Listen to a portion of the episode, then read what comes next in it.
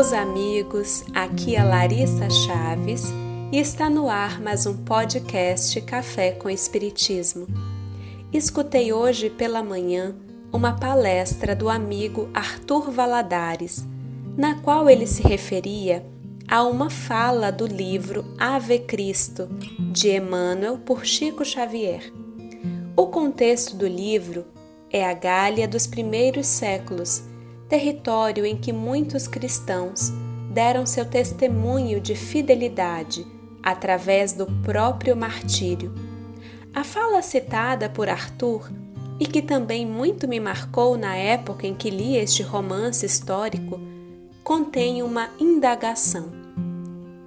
Desejamos servir ao Cristo ou ser servidos pelo Cristo desejamos servir ao Cristo ou ser servidos pelo Cristo.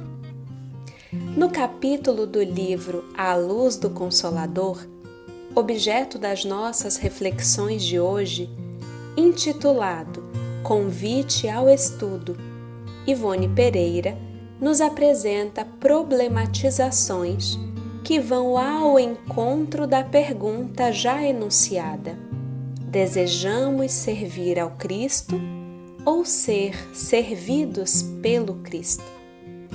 Isto porque uma das situações relatadas por Ivone diz respeito a uma gentil simpatizante da doutrina espírita que lhe escreve uma carta inquieta com a seguinte situação sua genitora, que padecia de doença reumática a ponto de estar numa cadeira de rodas, foi conduzida por ela a tratamento num centro espírita e obteve melhora, todavia não estava totalmente recuperada.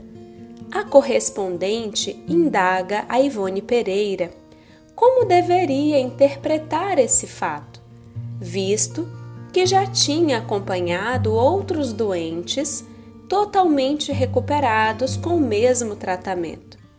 Jesus não a conheceria? Teria o céu seus privilegiados? Vejamos a resposta de Ivone, assertiva como de costume. Não, minha irmã, no céu, ou seja, no mundo espiritual, não há predileções, porque a lei que o dirige é justiça e misericórdia.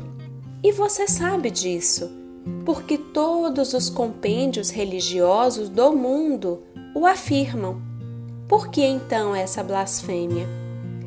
Se em um ano de terapêutica espiritual sua mãe ainda não logrou a cura completa, é visível que a enfermidade dela tem origens espirituais. A cura completa depende dela própria, mais do seu progresso moral espiritual do que de tratamento físico. Isso se trata de uma provação para expurgar delitos cometidos em passada existência ou na presente existência mesmo. Um testemunho, um acerto de contas com a lei divina por ela transgredida. Nos códigos da doutrina espírita, os mensageiros do Senhor esclarecem que inúmeros males que nos assaltam podem ser frutos negativos colhidos de atos praticados na atual existência, uma vez que até mesmo pensamentos inferiores ou maltrato pessoal contra o próximo e até os vícios que tenhamos podem reverter em prejuízos graves sobre nós próprios. De outro lado, você está enganada quando julga e Jesus, que Jesus prometeu curar alguém. Não, ele não prometeu curar, prometeu apenas aliviar. Ora, aliviar não é curar. A cura completa depende do próprio paciente, do seu progresso moral e espiritual.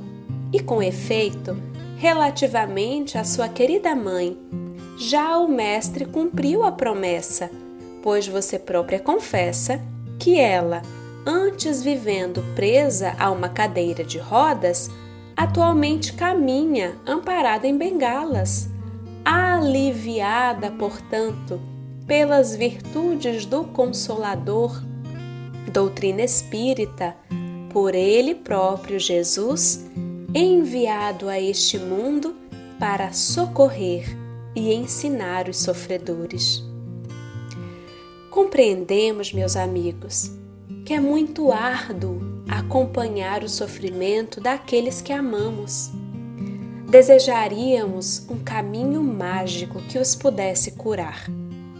Eu realmente compreendo, pois já experimentei esse sentimento na pele.